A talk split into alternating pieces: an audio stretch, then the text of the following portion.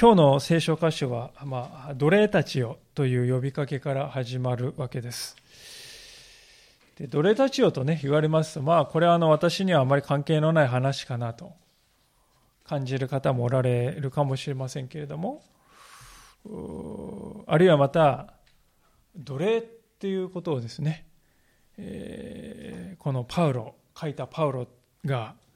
否定していない。奴隷制度おかしいって言わない。まあ、それにちょっとこう違和感とかね、驚きを感じる方もおられるかもしれないわけですよね。でそこであの、えー、今日はまず最初にですね、当時のローマ帝国における奴隷の立場ということをね、ちょっと見ておきたいわけです。で、あの、当時のローマ帝国における奴隷というのは、現代の感覚で私たちがこう奴隷ということを考える、その奴隷とはですね、いささか異なっていたということは知っておきたいわけです。私たちがこの現代の意味で奴隷と聞きますとですね、まあ、アフリカのところから強制的に連れてこられて、え鎖をかけられて、鞭で打たれて、牛や馬のようにですね、働かされて、え倒れたらですね、もう物のように捨てられるとね、えまあ、そういうイメージを抱くわけです。奴隷と聞きますとね。しかしこのローマ帝国のパウロの時代の奴隷というのはですね、えメイドさんであるとか、あるいは建築作業に携わる人とか、あるいは兵隊とか、時にはですね、家庭教師、まあ、学問のある奴隷はですね、家庭教師になって主人の子供を教えてあげるというような、そういう人までもいたんであります。まあ、もちろんあのそうは言っても財産としてね売り買いされるような立場ではありましたけれどもしかしそれでも例えば20年か30年ぐらいですね忠実に勤め上げるとこれまでよくやってくれたって言って今日からお前は自由だと、ね宣言をする手続きをするともう自由人としてね解放奴隷って言いますけどね自由人となれるっていうそういう制度もあったんですね。ですから、まあ、ローマ帝国内では少なくともですね、奴隷とは言うんですけれども、人間として扱われていたことは確かであります。当時のですね、ローマ帝国内には、なんと6000万人ものですね、奴隷がいたと。町によってはですね、自由人よりもですね、3倍も奴隷の方が多いっていうですね、そういう町もありました。でそういう奴隷たちがこの町を維持する仕事に携わっていてやっと町が維持していたわけです。ですから奴隷がなしには成り立たない国というのがローマ帝国でした。でそういう事情もありまして、まあ、いささかありましてパウロはこの奴隷廃止運動をですね今から立ち上げるんだとですねそういうふうには動かなかったわけであります。まあ、しかし、だからといってこれは人権をですね、軽んじていたとか、そういう意味ではないわけですよね。実際、パウロはですね、コリント人の手紙の第一の7章というところで次のように語っているわけでありますが、もし開けられる方は開けてみていただけますと感謝でありますが、えー、少し前でありますけれども、50ページぐらい前ですね、335ページ、2017聖書では、え335ページですね、コリント人の手紙7章の21節であります。このようにパウロは言っています。第一コリント7章の21節をお読みいたします。あなた方が、あ、ごめんなさい。あなたが奴隷の状態で召されたのなら、そのことを気にしてはいけません。しかし、もし自由の身になれるなら、その機会を用いたらよいでしょう。主にあって召された奴隷は主に属する自由人であり、同じように自由人も召された者はキリストに属する奴隷だからです。あなた方は代価を払って買い取られたのです。人間の奴隷となってはいけません。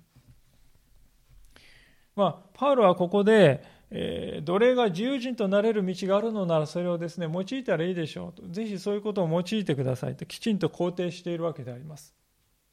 しかしその一方でもっと大事なことも言っているわけですが、それは何かと言いますと、クリスチャンにとって、地上における立場というものは本質的には重要なものではないんだということですね。なぜかと言いますと、私たちは人々の前で自分が何者であるかということ以前に、キリストの奴隷だからですよね。そして同時にキリストにある自由人でありますそれが私たちの第一のアイデンティティになっているということですね。まあ、言葉を変えてみますと、イエス・キリストを信じて救われているということは、私たちのです、ね、いろいろな属性がありますね。夫であり、妻でありですね、え部長であり、社長でありね、え、社員であり。まあ、そういうあらゆる属性を超えて、キリストの救いというものは働くものだということですよね。ですから、パウロはですね、今日の箇所を最後まで見ると分かるわけでありますけれども、奴隷廃止運動をですね、立ち上げよりも、立ち上げるよりももっと偉大なことを私たちの前に示してくれているんだということですね。ところで、この奴隷という言葉なんですけれども、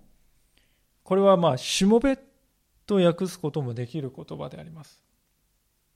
ですから、しもべたちだと。つまり人に仕えるとはどういうことかということをですね、語った箇所でもあるんだとね、奴隷制度のことをですね、奴隷の生き方を語っている話ではなく、それだけではなくて、人に仕えるということはどういうことなのかということをね、語っている箇所でもありますよね。これまでエペソ書を見てきまして、夫と妻の関係はこうあるべきだ。子供と夫、親の関係はこうあるべきだ。まあ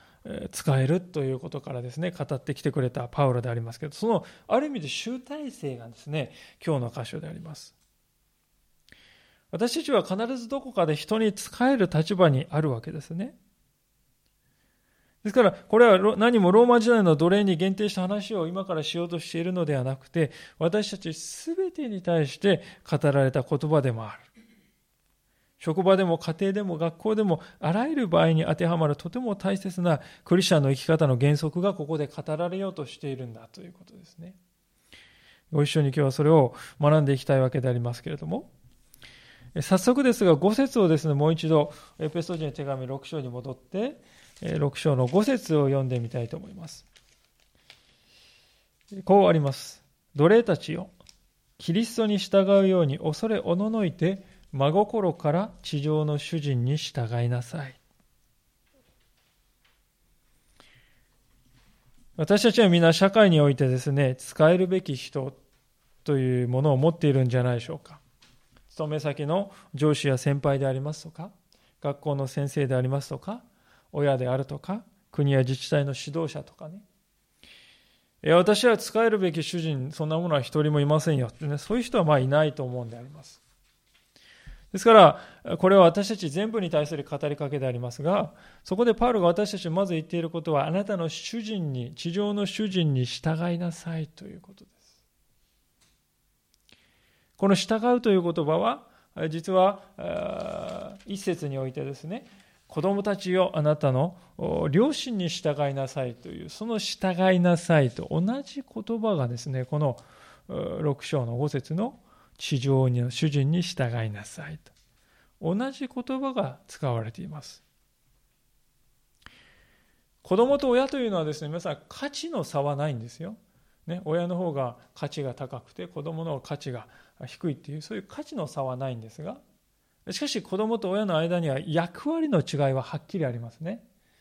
同じように私たちの周りには価値が違うわけではないんだけれども主人としての役割を与えられた人が確かにいるんだということであります。じゃあ、私たちはその地上のこの主人、そういう役割を私たちの周りで与えられている人たちに対してどのように接し、どのように使えたらいいんでしょうかね。それが今日のポイントですが、3つのことが言われているわけですが、まず第一は、キリストに従うように従うということです。これはどういうことかと言いますと、クリスチャンがすることは何でも主に対してなされることだということですよね。まあ、なぜかと言いますと、私たちクリスチャンにとってですね、えー、主人の中の主人というのは誰でしょうか？それはイエス・キリストです。例えば、ある人が会社にいたとしますが、直属の上司からですね、いや、君これこれのことをやってくれと。仕事を依頼されたとしますがで当然その時仕事をする時にその上司直属の上司に対して仕事をしますねしかし皆さん、それだけでしょうか？間接的にはその上司の上にいる社長に対して、あるいは株主に対して仕事をしているんではないでしょうか？同時に私たちは地上の主人に従うのですけれども、実際には私たちはその主人の上におられる究極の主人であるイエス・キリストに従うんだということですよね。この視点というのを私たちは持つということがとても大事なんだとパウロは言うわけですね。で、なぜ大事かって言いますと、もし私たちが今みたいな考え方をしないでですね、つまりこの上司の直属の上司の背後に究極の主人であるキリストがおられる、まあ、そういうことを見ないでただ目の前の上司目の前の親目の前の夫、まあ、そういう人たちのことだけを見てみますとですね私たちの心の中にいろいろとこの不平不満が出てきますね。これ理不尽な業務命令を発せられた。理解できない指示が来た。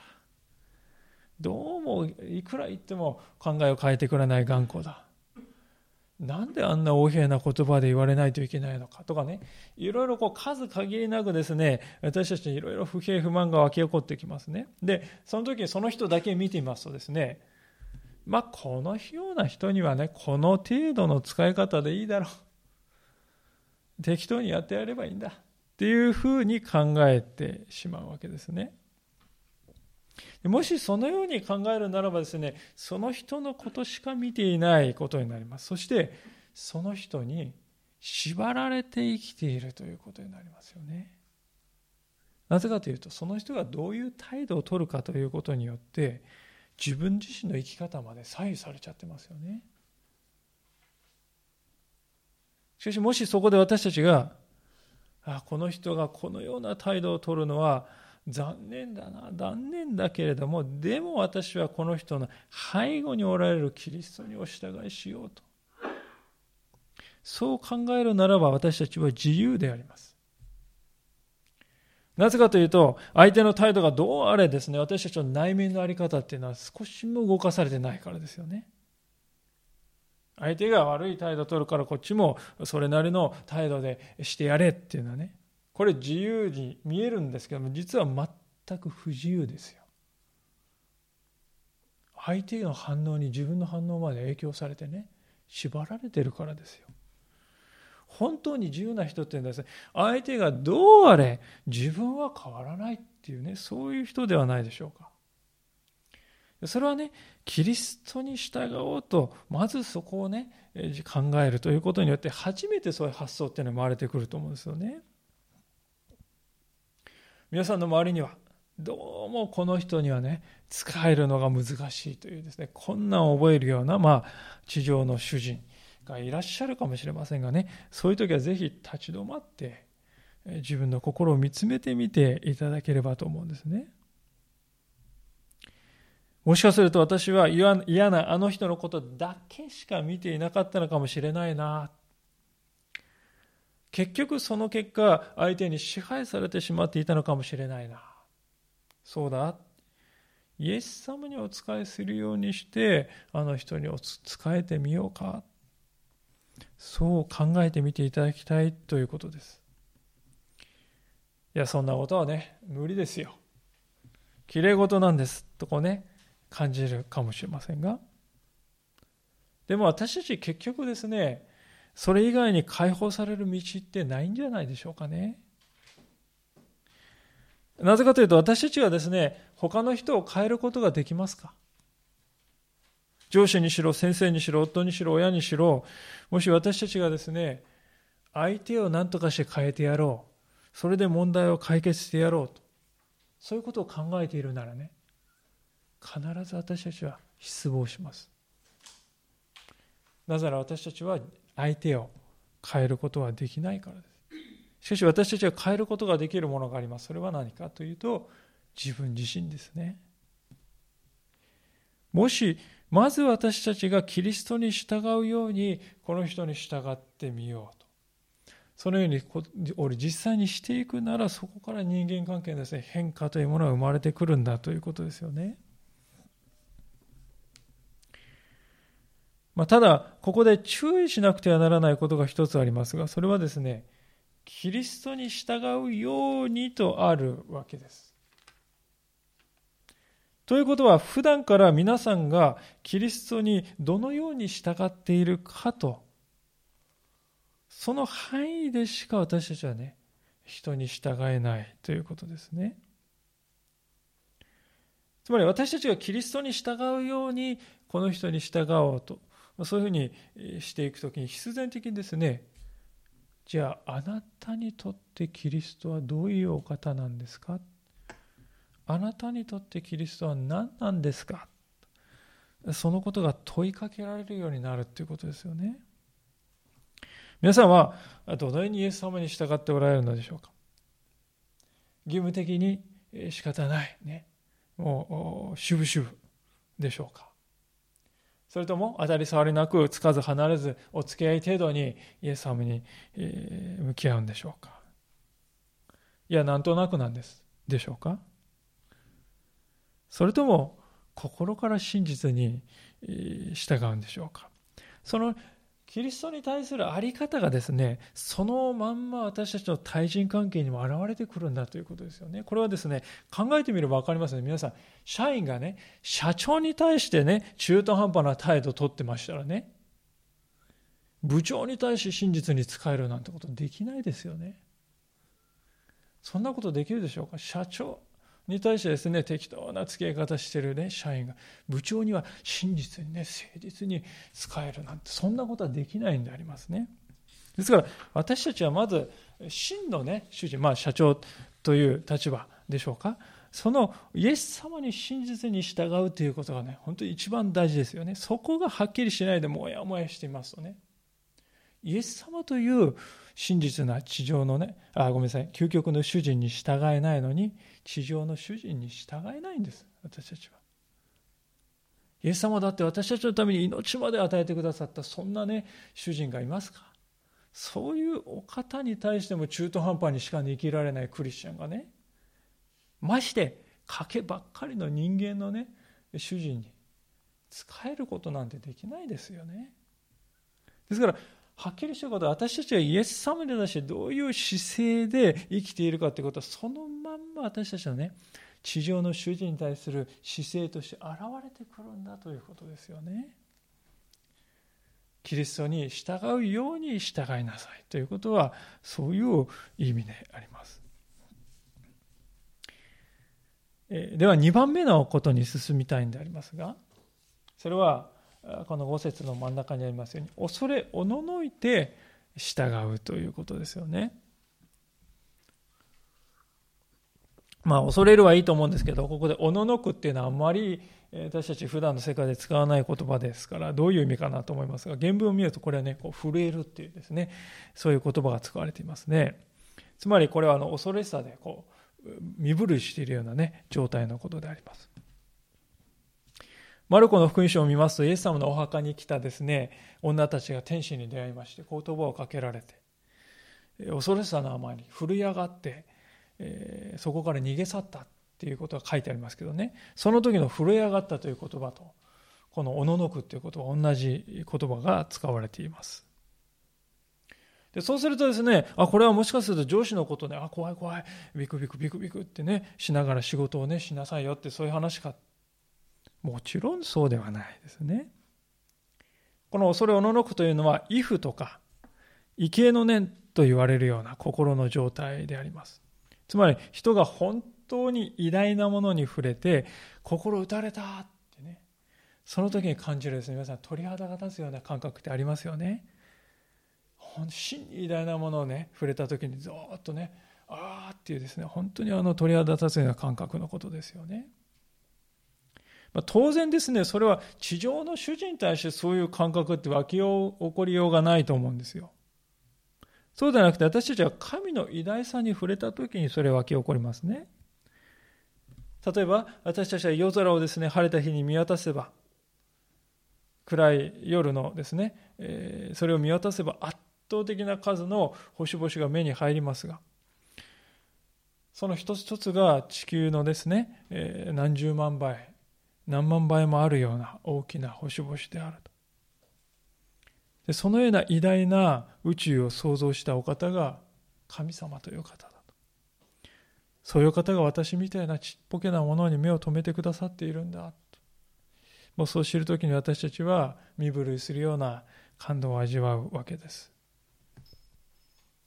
私たちの地上の主人の背後におられるのはそういうお方なんだ。だから私たちはその神様に対して恐れをおののいているがゆえにこの地上の主人に対して恐れとおののきを持って使えるということですよね。ところで私たちが恐れをののくもう一つの時がありますけれどもそれは清さということですね。神様の絶対的な清さに触れた時に私たちは恐れをののくのでありますが出エジプト記にですね、えー、読みますと、モーセがですね、えー、という人が出ますが、この人がある時、燃え上がっていながらですね、全然燃え尽きない不思議な木を見た。で、好奇心に駆られて近づいていった時にですね、モーセに不意に響く声があったんですね。神様の声ですよね。神様はここに近づいてはならない。あなたの履物を脱げ。あなたの立っている場所は聖なる地である。ってね、神様は言われたんですね。これは人間と神様の間には絶対的な違いがあるということを神様がモーセに分からせるためのレッスンの場でした。それから約千年以上の時が経ってイスラエルに、えー、神殿が建てられましたけれどもその神殿はですね2つの区間に分かれていた聖女と死聖女という場所があったわけですね。で、この死聖城には契約の箱とケルビムが置いてありまして、そこに入れるのはイスラエルでただ一人だけ、大祭司。しかも、年に一度だけ入れる。その大祭司すらですね、不用意にですね、何か問題があって、それが、その問題があったまま入るとですね、神様に打たれて生き絶えるという恐れがありましたから、この死聖所に入っていく大祭司は足に紐と鈴をつけてですね入っていたんだそうですよね。万が一の時はその紐を引っ張ってですね出す引っ張り出すためだったっていうんですよね。人間は土くりに過ぎない。しかしそのようなものが神に近づこうとする。それは本来そういうことなんだ。それをイスラエル人に分からせるためにあえて神様はですねそういう仕組みの神殿を作るようにと言われたんだと言われたわけですよね。神の清さというものに触れる時に私たちの中には本当に恐れが生じます。そのようなお方がこの地上の主人を立てているのだと思う時に私たちは心の中にも恐れとおののきが生じるわけですがさあ次に進む前にもう一つだけですね、恐れをののいて従うということの意味を見たいと思うんですけれども、それは神様を裁き主として従うということでありますが、8節を見るとこのように書かれております。奴隷であっても自由人であっても良いことを行えばそれぞれ主からその報いを受けることをあなた方は知っています。良いことというのは私たちがイエス様を意識してしたことですよね。私たちは大体イエス様をですね、意識しないでことに当たりますと大体うまくいかないことが多いですけれども、私たちは本当に主に対してするようにしたことっていうのがここで言われる良いことですよね。で、そういう私たちの働きは常に天に届いている。神様はその全てを知っておられるのであります。神様の目には漏れは一つもないんですよね。私たちがした良いことが無駄になるということは決してないんです。ここに信仰者の慰めがあります。けれども世の中には誠実に生きたって何の報いもないじゃないですか。見てください。正直者が馬鹿を見る世界ですよ。良いことをしたって報われないんじゃないですか。という声があるかもしれませんが。まあ一見するとそうかなと思うかもしれませんけれどもでもその人はそのように言うことによって実際は何を言っているかというと私はこの世に縛られて生きている人間ですと宣言しているわけですね。なぜならその人のうちには神は見ておられるという発想が少しもないからであります。クリスチャンというのは全てを見通しておられる神がおられると信じている人々であります。神様は全てを正しく裁いてくださる思考の裁判官であるということですよね。まあ、人間の行う裁判というのはいろいろですね、賭けがありますけれども、神様は全ての証拠を全部握っておられるわけですよね。明らかにならない証拠っていうのは一つもないわけですよ、神様のね。だからその神様が下す裁きというのは完全に公平であります。完璧な報いをですね、正しい報いを私たちにもたらしてくださるわけですよ。見逃していることが一つもないんですから。でそういう神様が確かにおられるんだなと思うからこそ人間の中にはねじゃあ誠実に生きようっていうね思いが出てくるんじゃないでしょうかね神様は全てを見ておられるんだから公平な報いをしてくださるんだから難しいこの上司にも横柄なこの主人に対してもお従いしようではないかとそういう思いにねなっていけるんではないでしょうか見ておられる神様がいないとしたら、良いことしても何も報われないとしたら私たちはですね、やってられるかってなりますよね。でも主は見ておられる。だから私たちは使えるんだっていうことですよね。では第3の事柄に進みたいと思うんですが、それは真心から従うということであります。パウロはその真心から従うということをですね、次の6節から7節でちょっと詳しく言い換えておりますね、説明しています。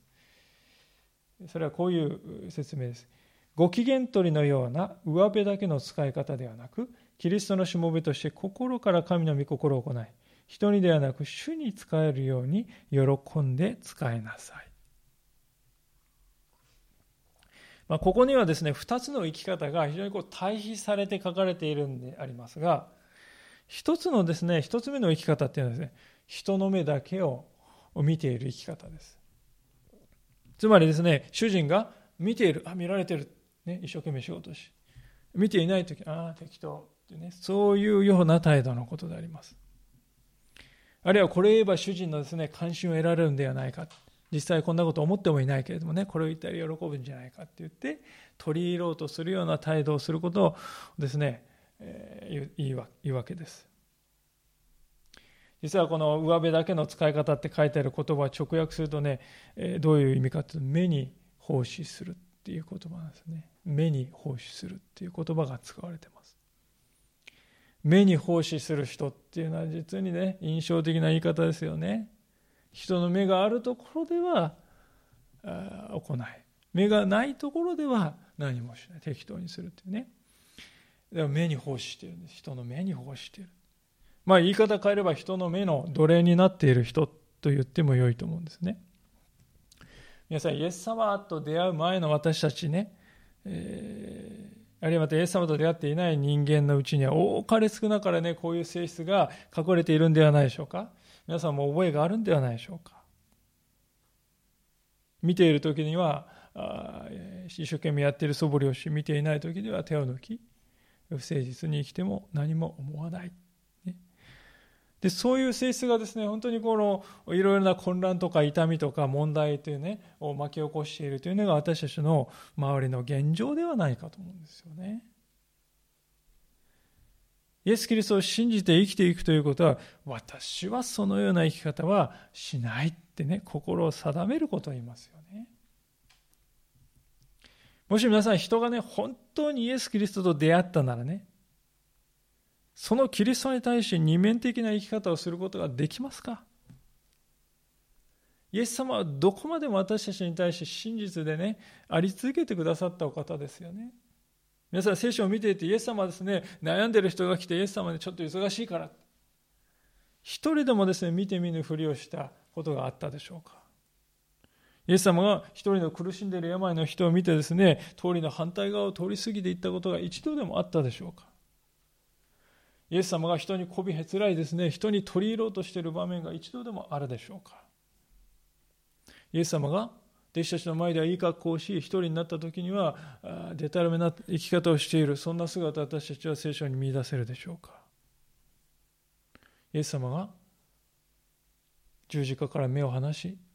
自分の快楽にふけっている姿を私たちは一度でも見るでしょうか。いや、見ないんですよね。イエス様の目はいつも来たるべき十字架を見据えて片時も離さない。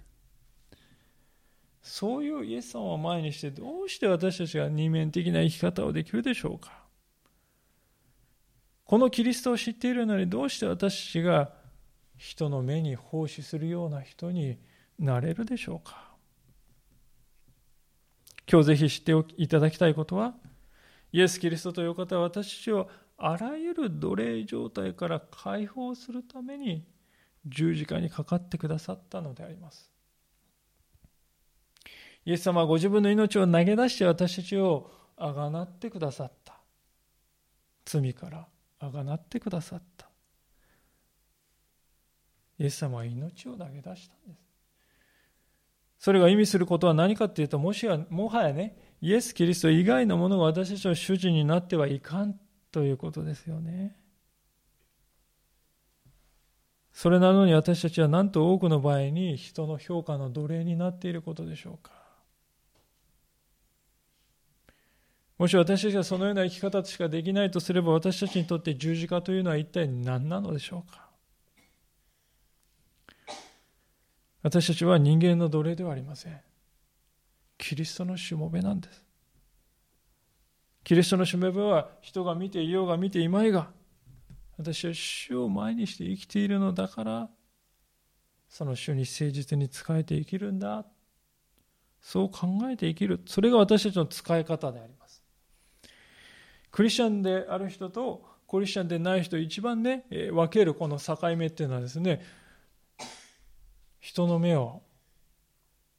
人の目に生きているか人の目に奉しているかあるいは主に奉しているかってその違いだと思うんですよねそこがもう本当に明確に分かれるなと思うんです私たちが周りを見渡しますとですねどうでしょうか相変わらず人に取り入る人がいますね態度を使い分ける二面的な生き方をする人がですね、本当に大勢います。耐えることがないですね。で皆さん、神を意識するということはなかったら、罪人はそうなるのが自然なんですよね。ごく自然であります。神を意識しなかったら人はそうなるんですね。で、その時にはですね、彼らはですね、私たちの生き方を見てですね、馬鹿にしたり、あざけってくることさえあるかもしれませんね。知ってるか？この世界はな、結果が全てなんだ。お前のしてることは非効率的だ。そんなことをしていたら何もできないぞ。成し遂げられないぞ。とね。まあ、分け知り顔で言ってくる方もおられるでしょうか。良いではありませんか彼らはそのようにすることによって自ら私は人の目の奴隷として生きていますと告白しているのだからでありますそもそもですね結果が全てなんだとおっしゃる方はですね言うその結果っていうのはですね最終結果じゃないですよね途中経過なんですよ。サッカーの試合ですね。前半で勝ってるからって言ってねこの試合勝ったって言えるでしょうか。決して言えないわけですね。今回のワールドカップですね、まあ、日本もそうですけどね、えー、途中まで勝っていて、えー、一体何試合そこから大逆転というね、えー、展開が劇的な、今回のワールドカップって本当にそういう劇的な展開が多い、好試合が多いって言われてますけども、だから大事なことはですね、要するに途中経過ではなくて90分とロフタイムが終わった時にどうかということなんであります。だから私たちの人生もこれと同じなんですね。ハーフタイムを過ぎた後でですね、あんな生き方してちゃだめだよって言ってくる人がいくらいたとしてもですね、動じる必要はないですよね。私たちは90分全体を見つめて生きているのであります。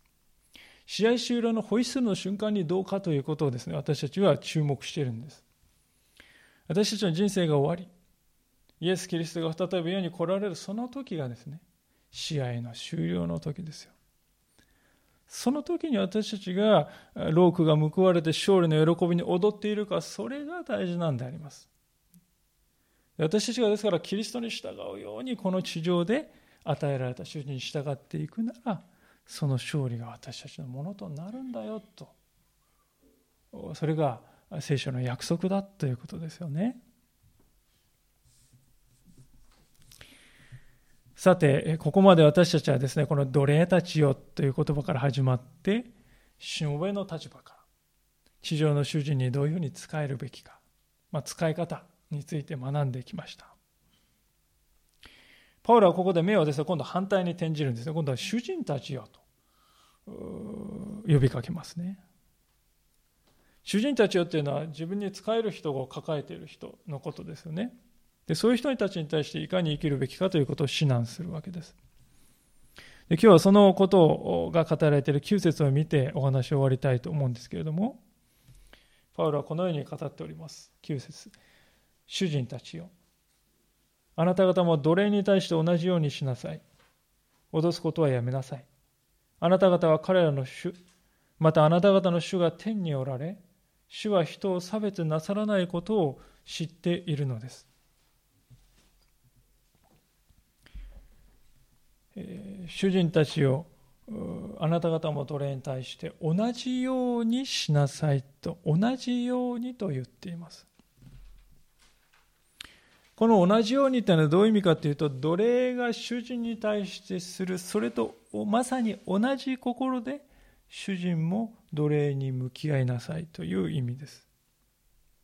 ですからここでも鍵となってくるのは前と全く同じでありまして主人たちあなた方はキリストに対して接するように奴隷に対しても向き合いなさいとね、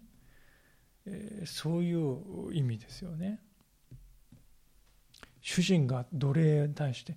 キリストに接するような仕方で接しなさいとパウロ言うんですよ。これはですね革命的な教えだと思いますね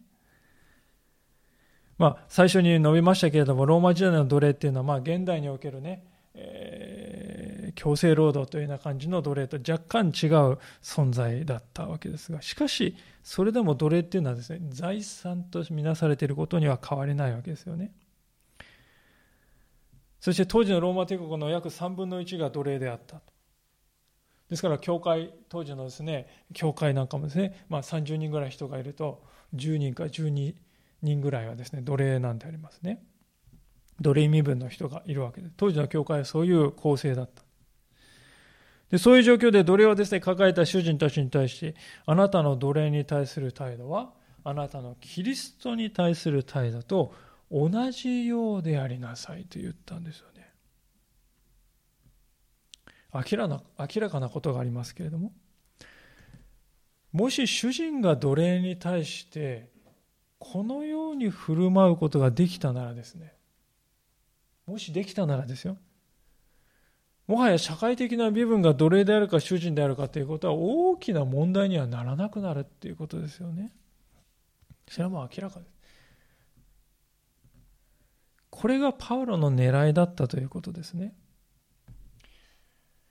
パウロという人はですね権利の問題としてですねこのことをですね捉えなかったんですねもっと高い次元に訴えようとしたんであります。ある仲介者はですね、これを次のように語っているわけですけれども、もしパウロが奴隷制度に対して真っ向から強烈な攻撃をしていないように見えても、彼は奴隷制度の下に次元爆弾を置いていると言ったんですね。パウロは奴隷をですね、おかしいおかしいって攻撃していない。でも実はパウロは奴隷制度の下に次元爆弾をもうすでに置いているということですね。というのは主人がキリストに対して接するように奴隷に対して接するようなことがね広がっていったならば奴隷制度というのは相番意味をなさなくなるわけであります。だから次元爆弾なんですよね。やがて崩壊する。ね、私たち私はですねここにクリスチャンがですね社会問題一般に対してですね取るべきやり方っていうのがですね本当にヒントがあるなと思うんですよね。この世の中の人っていうのは問題が起きますとですね制度を変えればいいんだ。社会制度を変えればいいんだ。権利をですね確保するべきなんだ。もうもちろんそれは間違いだというつもりは全くない。でそれで解決すべきなんだということが一番ほとんどだと思うんですがしかしはっきりしていることはどれだけ制度を作りどれだけ権利を拡充してもですね実際にそこに関わっている人の心が変わらなかったら何も変わらないということなんですね。パウロは奴隷制度反対って言ってデモ行進をしたりはしなかったんでありますがしかし彼はむしろ奴隷と主人の心がキリストによって変えられていくならば実質的には奴隷制度は無意味になるんだと。無意味になるんだと。見抜いていましたね。そういうですね人の心の中から始まる変革。内なる変革こそが本当の意味で人に自由をもたらすのだということを彼は分かっていたということですね。ある別の仲介者がですねこのことをまた次のように語っておりますけれども議論における人間の最も大きな問題は双方が自分の権利を守ることに集中し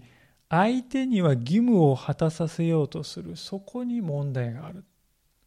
しかしパウロは協調点を逆転させたんだ。彼は双方に対して自らの権利にではなく自らの責任に集中するようにと促したのである。っていうんですよね。まあ本当にこれは耳に痛いです。これは私の権利なんだからそっちこそ義務果たせってこれがねもう至る所で繰り広げられてるだけですよ。おかしいって言ってねこっちの自分の権利だって言って。パウロはそれを逆転させなさい。自分の権利にばかり目を向けるのではなく自分の責任に目を向けなさい。集中していきなさいって。それこそが本当の意味で人を変えていくんだとこう言ったんでありますね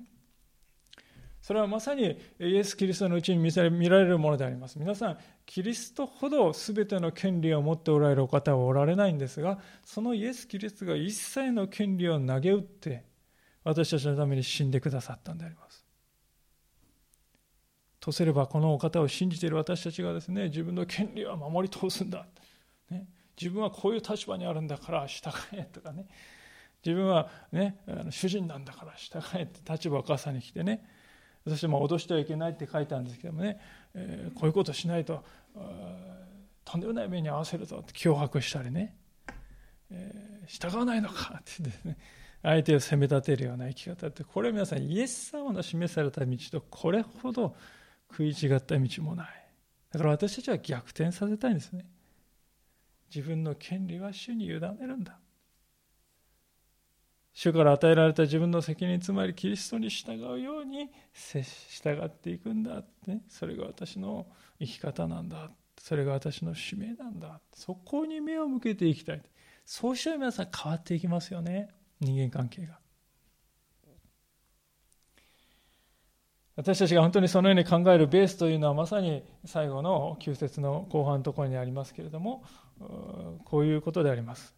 あなた方は彼らの主、またあなた方の主が天におられ、主は人を差別なさらないことを知っているのです。パウロはここで奴隷も主人も共に等しくキリストにあって新しい命を受けた。その点において何一つ変わらないんだって言ってますよね。しもべも主人も究極的な同じレベルに立つんだよ。言ってます。神は人を決して差別なさらないお方だからですね。今日メッセージを閉じるにあたりまして、えー、私はまず、えー、人に仕えられる立場にある方に申し上げたいのです。それは自分が人の上に立つ立場にあるからといって、それがですね、自分は神に愛され選ばれていることの証だなんて考えてはいけないということですね。反対に人に仕える立場にある方に申し上げたいと思いますが、自分の立場が低いがゆえに私は神様に忘れられている、神様に虐げられている。そのように思ってはいけないということです。社会的な立場の違いというものは人間が定めたものに過ぎません。神様という方の目は人間の決まりごとに束縛されたりはなさらないんであります。神様はただ私たちの心の在り方をご覧になります。神の前に本当に価値のあるものを私たちが人の前で何を成し遂げたかということではなく、神の前に砕かれた謙虚な心を持っているかどうかということです。ですから私たちは立場や